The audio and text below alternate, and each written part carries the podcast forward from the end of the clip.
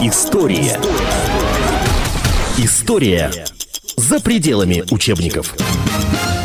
Всех слушателей радиостанции «Комсомольская правда» приветствуем мы. Я Елена Фонина и наш сегодняшний гость, журналист, политический консультант Анатолий Вассерман. Анатолий Александрович, здравствуйте. Здравствуйте. Я напомню, что в нашей прошлой программе мы говорили о том сборнике, который называется «Скелеты в шкафу истории», и даже некоторые исторические тайны, которые связаны с нашей страной, мы попытались осветить. Но закончили мы наш разговор для тех, кто, может быть, не так внимательно слушал нас или пропустил нашу предыдущую программу, закончили мы его тем, что Анатолий Александрович сказал, что в скором времени капитализм уступит место новому социализму. Ну, а поскольку, как мы понимаем, с таким понятием, как капитализм, мы связываем в первую очередь э, страны Европы и Америку, то давайте вот к историческим тайнам, ну, может быть, к тайнам современности, связанным уже с зарубежьем, мы обратимся сегодня.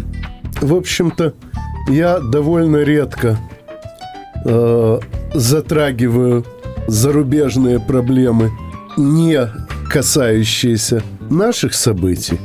Ну вот, правда, в бизнес-журнале была у меня статья, посвященная одному из крупнейших в, в истории неядерных взрывов. Завод химических удобрений в немецком городке Опау. Год работал на склад аммиачной селитры. Потом вся эта селитра – раскупалась во время сезона внесения удобрений.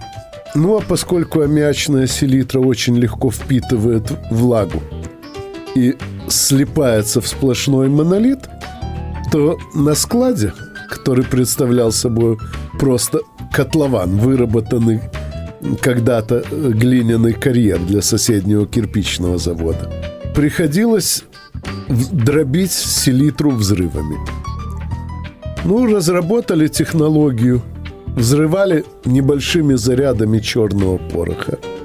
Это было безопасно, но медленно. И когда поручили работу внешнему подрядчику, тот решил пользоваться не черным порохом, а ракороком. Это э, бертолетова соль с бензином. Название рек-эрок, то есть «сокруши скалу», взялось потому, что в конце XIX века именно этим веществом уничтожили подводные скалы на входе в Нью-Йоркский порт. Вот. Ну, а от Рокорока аммиачная селитра детонировала. Было там ее 12 тонн. Ну, правда, поскольку в аммиачной селитре большой избыток кислорода, то взрыв был примерно равноценен 4-5 тысячам тонн тротила. Но завод вообще исчез. Ну и половина города была разрушена. Вот. Ну а вывод из этого был опять-таки вполне для бизнес-журнала, что при аутсорсинге, то есть отдаче каких-то нужных функций стороннему исполнителю – надо обязательно следить за тем, чтобы он не нарушал технологические инструкции.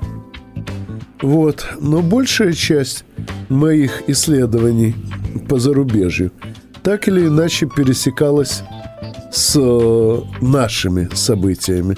Например, в этом сборнике есть статья, посвященная роли автомобилей в начальном периоде Великой Отечественной войны – вот.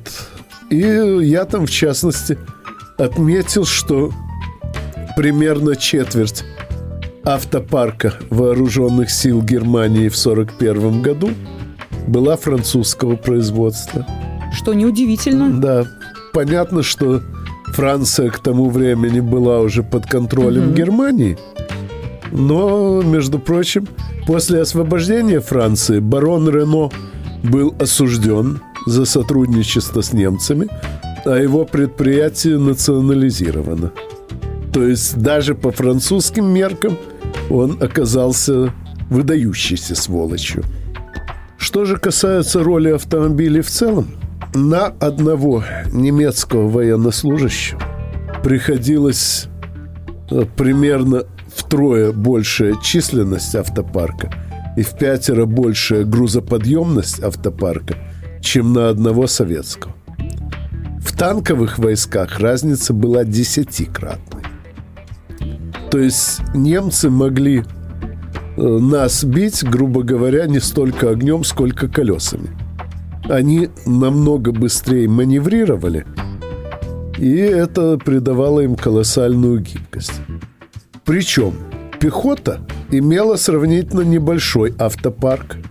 Вот известный британский э, пропагандист Владимир Богданович Резун, всклепавший на себя имя Виктор Суворов, с удовольствием рассказывает, что в пехоте немецкой гужевого транспорта было больше, чем в советской.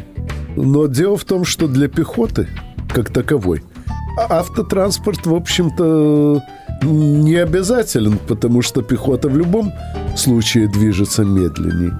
Зато благодаря автотранспорту немецкие танковые войска сопровождало большое количество пехоты, передвигающейся с той же скоростью, что и танки.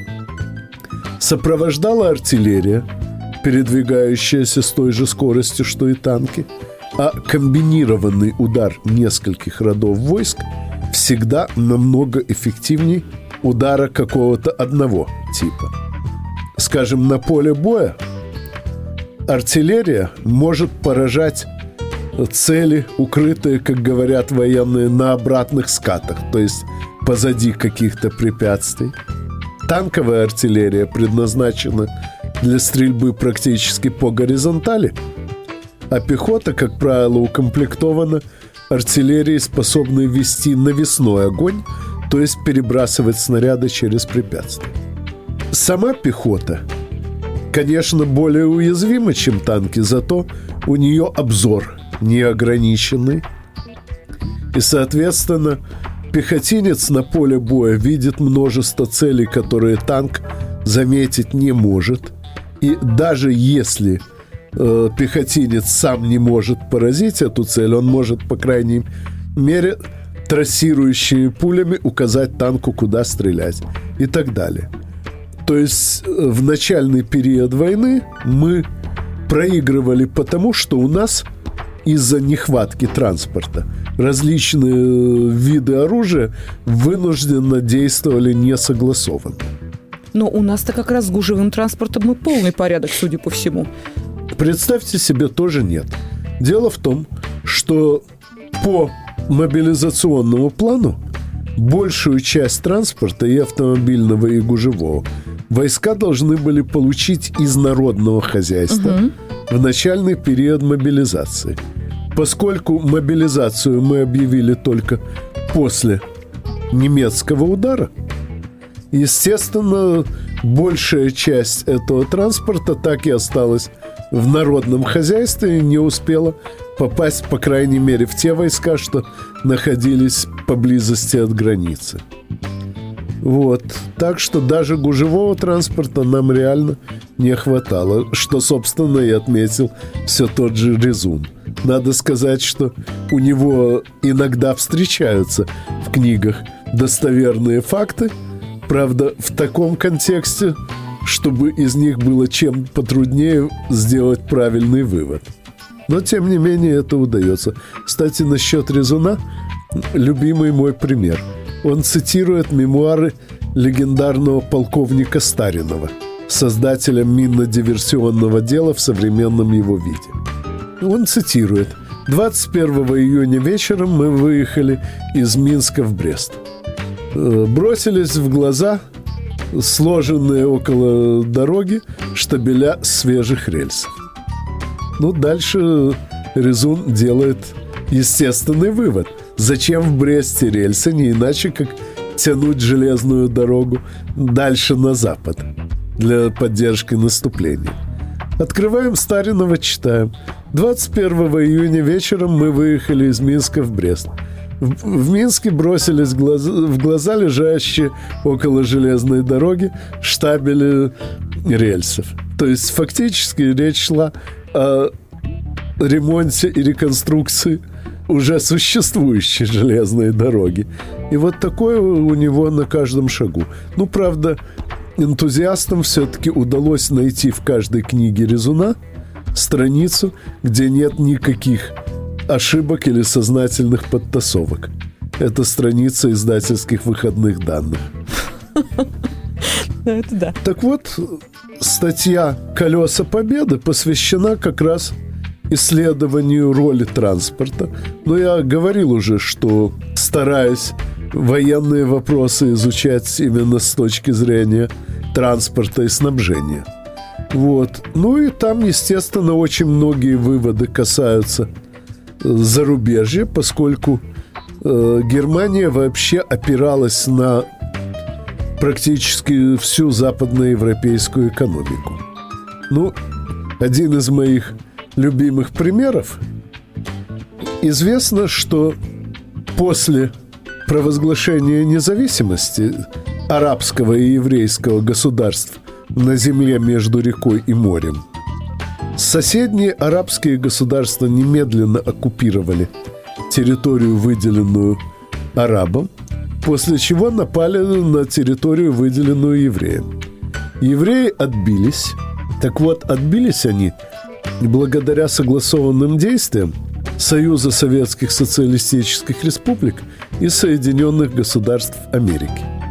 Дело в том, что обеим э, странам были необходимы вот эти самые независимые еврейское и арабское государства, как клин, вбитый в центр тогдашней британской и французской колониальных империй и служащий для их э, скорейшего разрушения.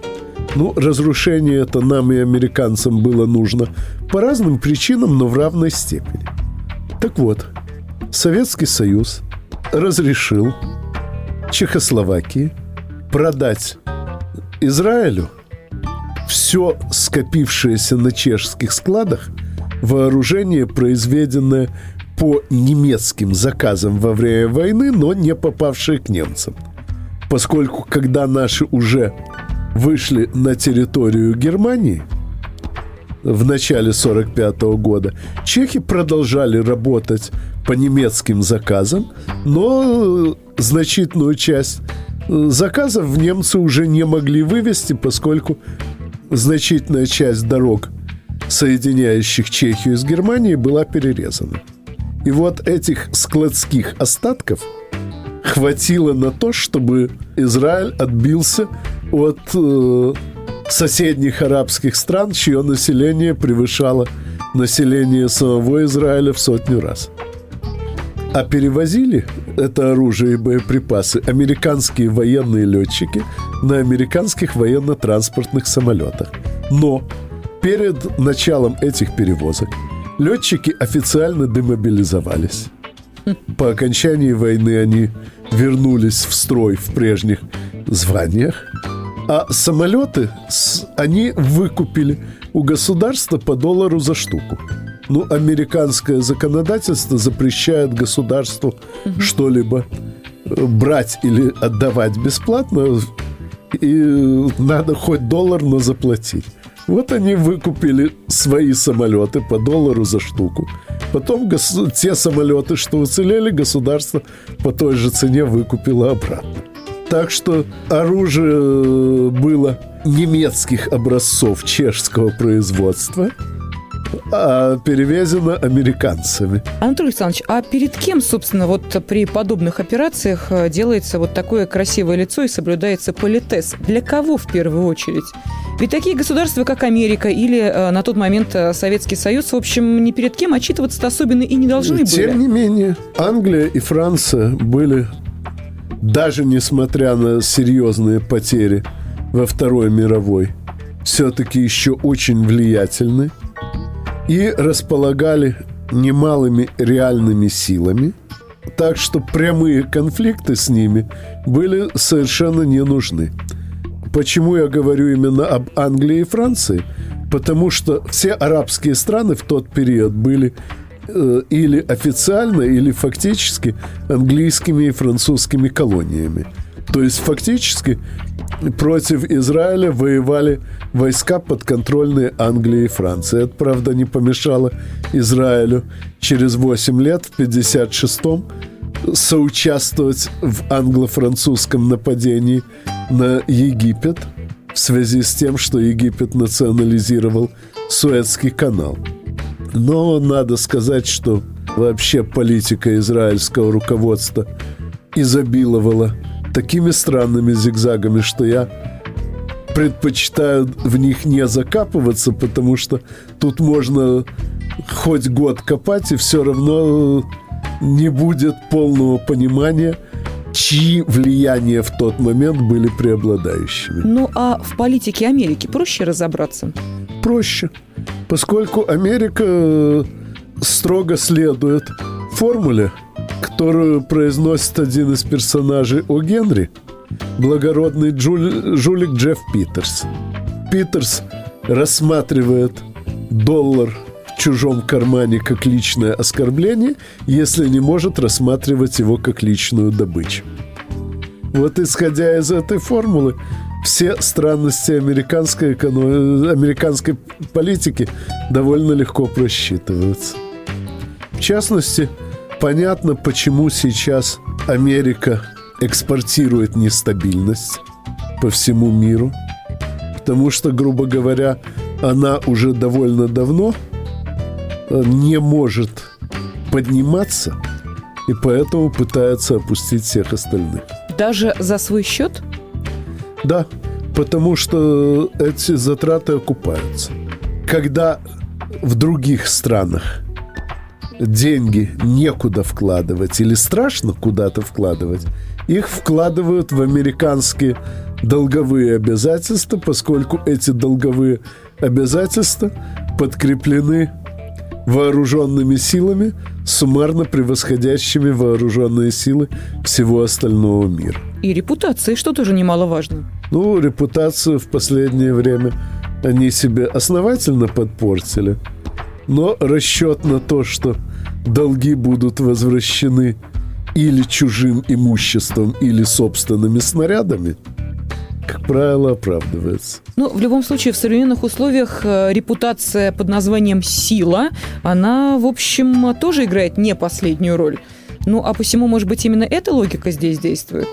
Логика грабежа, что поделаешь. Там, где кончается сила права, начинается право силы. Мы этот разговор обязательно продолжим буквально через несколько минут. Я напомню, что мы говорим в том числе и о сборнике «Скелеты в шкафу истории», сборнике нашего гостя, журналиста, политического консультанта Анатолия Вассермана. И продолжим, как я сказала, через несколько минут. Мы сегодня решили некоторые тайны мирового закулисья приоткрыть и некоторые скелеты вот в шкафу мировой истории сделать достоянием наших радиослушателей.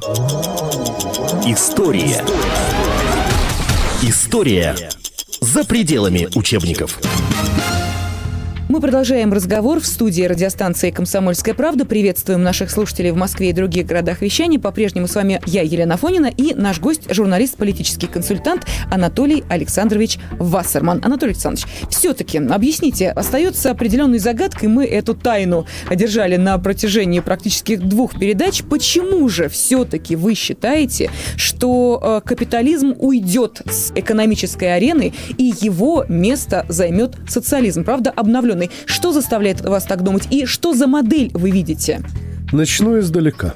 В июне 96 года я опубликовал в еженедельнике «Компьютера» статью под названием «Коммунизм и компьютер». Эта статья представляла собой перевод с математического языка на человеческий некоторых старых трудов выдающихся советских математиков Виктора Михайловича Глушкова и Леонида Витальевича Конторовича, кстати, лауреата Нобелевской премии по экономике, и еще одного лауреата той же премии Фридриха Августа Августовича фон Хайека. Из этих трудов вытекало, что задачу планирования невозможно точно решить в сколько-нибудь разумные сроки. Более того, ее даже невозможно точно поставить, ибо значительная часть сведений, необходимых для формулирования задачи, возникает только в процессе производства, а то и в процессе потребления.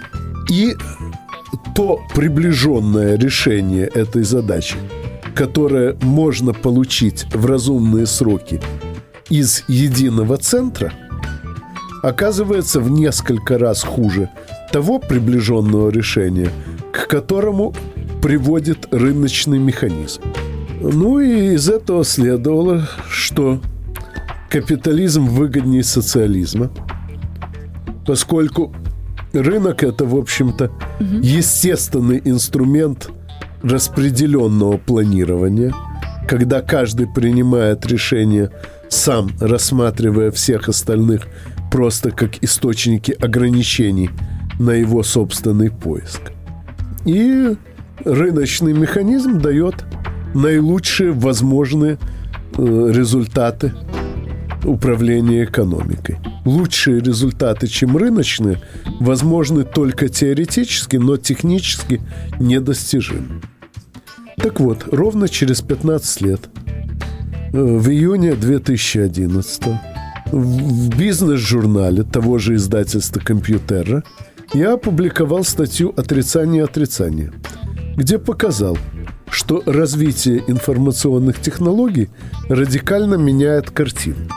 Уже сейчас большая часть тех сведений, которые нужны для планирования и которые Хайек считал принципиально недоступными, может быть извлечена из систем управления производством и систем заказов в интернете. И э, дальнейшее развитие этих систем сделает доступной практически всю необходимую информацию. Ну а небольшой зазор, относящийся к так называемым спонтанным покупкам, очень легко закрывается средствами маркетинга. Технологии разработаны в рыночной системе, но угу. вот оказывается, что она и в плановой может быть вполне востребована. Далее. Вычислительная мощность, э, доступная в мире в целом, растет с такой скоростью, что не позднее конца нынешнего десятилетия станет возможно ежесуточно получать точное решение задачи планирования для всего мира в целом. Точное, то есть заведомо наилучшее возможное. А рыночный механизм приводит к решениям, которые в несколько раз хуже точного. Так же, как ранее существовавшие плановые механизмы давали решения в несколько раз хуже рыночного. То есть получается, что новые инструменты управления дают заведомо наилучший возможный результат, и разница в несколько раз легко окупает любые затраты на переход к этой системе. Но как только я это опубликовал, немедленно возник вопрос, а можно ли в таком случае использовать для централизованного планирования рыночные технологии? То есть просто покупать у всех хозяйствующих субъектов – доступные им сведения, необходимые для планирования, а потом продавать им рекомендации плановые. Так вот, к сожалению, не получается. Просматривается очень много возможных сценариев, при которых конкретный хозяйствующий субъект может получить дополнительную выгоду из сокрытия имеющихся у него сведений или из отклонения от рекомендаций плановых органов.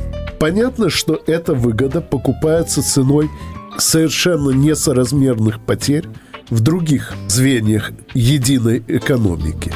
Но правило «раньше думай о родине, а потом о себе», к сожалению, работает далеко не у всех. Поэтому получается, что реализовать плановую, э, новую плановую систему управления можно будет только – переведя все средства производства в единую собственность. Конкретные механизмы такого перевода разнообразны. В частности, сам Карл Хайнрихович Маркс еще полтора века назад рекомендовал британским пролетариям просто выкупить страну у британских буржуа. То есть гарантировать каждому собственнику сохранение прежнего уровня дохода, да при этом еще абсолютную страховку от любых кризисов, поскольку кризисы в этом варианте плановом невозможны. А самим пролетариям существовать на разницу в экономическом эффекте от рыночной и плановой экономики. Вот. Но на протяжении большей части прошедшего времени этот рецепт был невозможен, поскольку планирование могло дать ухудшение по сравнению с рынком. А сейчас получается, что это действительно выгодный вариант, причем выгодный для всех. А кто выступает в роли этих пролетариев, которые, э, собственно, будут брать на абсолютное ну, обеспечение? Вот тут тоже интересная проблема. Тоже интересная проблема, поскольку, э, скажем, в советское время понятие пролетарий умственного труда э, считалось нелепостью. Между тем, э, сейчас э, большая часть работников, реально производящих нечто полезное, работает не столько руками, сколько головой. Поэтому такой переход будет в интересах подавляющего большинства работников, независимо от того, что они делают. Вот кому станет плохо, это так называемому офисному планктону, то есть людям, исполняющим самые простейшие управленческие обязанности просто потому, что эти обязанности техника возьмет на себя. И придется этим людям серьезно переучиваться, а это очень большая проблема. Собственно, нынешний кризис возник, по сути, еще и из-за того, что американцы, выведя большую часть рабочих мест из своей страны э, туда, где люди дешевле любых роботов, не смогли обеспечить переподготовку достаточной части населения и оказались вынуждены фактически платить людям пособия по безработице, замаскированные под исполнение какой-то никому не нужной работы. Поэтому такое переучивание – это тоже одна из серьезнейших проблем, которые предстоит решать. Ну, как я уже говорил в прошлой беседе, мы сейчас с группой товарищей составляем список таких проблем. Ну и есть надежда, что потом, когда мы этот список составим, можно будет через различные общественные и окологосударственные структуры организовать уже целенаправленную работу по подготовке решений всех этих задач – Пока можно сказать только одно, что в принципе эти задачи поддаются решению. Ну и э, финальный скелет, который мы хотели бы вытащить из политико-экономического шкафа, финальный рецепт, который вы могли бы э, нам сейчас дать, озвучить, может быть, успокоить, может быть, наоборот, сказать, что нет, увы, к сожалению, э, ничего хорошего на горизонте нет. Речь идет о нынешней экономической ситуации. Вот как вы ее оцениваете? Ну, с нынешней экономической ситуации тяжело. Угу. Во-первых, потому что пока солнце взойдет, роса очень выезд. То есть, э, если сохранятся нынешние тенденции развития, то к тому моменту, когда станет возможен новый социализм, уже просто некому будет его создавать. Кстати, я постоянно говорю новый социализм, uh-huh, uh-huh. потому что многие привычные нам проблемы социализма, которые я испытывал на своей шкуре почти четыре десятилетия, порождены были как раз невозможностью точного управления. Ну, один простой пример. Размеры обуви с 40 по 43 планировались единой группой. То есть планировалось общее количество обуви всех этих размеров. У меня э, в юности был 42 сейчас 43 и для меня э, в советское время всегда была большая проблема найти хорошую обувь, потому что обуви 40-41 размеров было навалом. А 42 и 43 делали гораздо неохотнее, поскольку из одного и того же количества сырья ее получалось чуть меньше. Э, так вот, таких недоразумений теперь не будет, потому что сейчас, повторяю, решение будет точным. Была проблема внедрения новых разработок, Потому что для э, создания новой разработки, для ее запуска в серию требовалось перепланировать деятельность многих сотен предприятий, так или иначе с нею связанных. Сейчас это можно будет делать мгновенно, то есть любую новинку можно будет сразу запускать в производство и так далее, и так далее. То есть новый социализм будет очень мало похож на старый. Но, понятно, для того, чтобы его запустить, надо еще до него дожить. А с этим проблема. Потому что я писал об этом в том же бизнес-журнале. Если какой-нибудь крупный регион пойдет на выход из кризиса раньше нас, то включатся экономические механизмы, в силу которых на всем постсоветском пространстве, по крайней мере до следующей Великой депрессии, то есть на 70-80 лет вперед, не останется никакой промышленности сверх доведения сырья до вида удобного для транспортировки и никакой науки сверх умения считать до 100. А выход из кризиса, чтобы выйти из кризиса первыми, мы должны построить единое экономическое пространство, включающее по меньшей мере Белоруссию, Казахстан, Украину и остальную Россию. Соответственно, сейчас стратегическое направление деятельности – это включение Украины для начала хотя бы в таможенный союз. Как только будет осознано, что без этого в принципе нельзя обойтись, это будет сделано. Потому что необходимость рано или поздно находит себе возможность. Так что если эта необходимость будет осознана достаточно быстро, то мы двинемся на выход из кризиса первыми, и я надеюсь, уже в следующем году.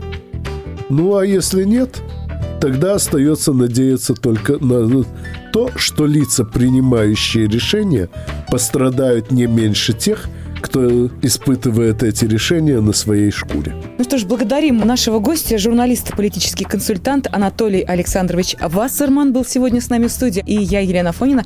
Спасибо. Всего доброго. До свидания. История. История за пределами учебников.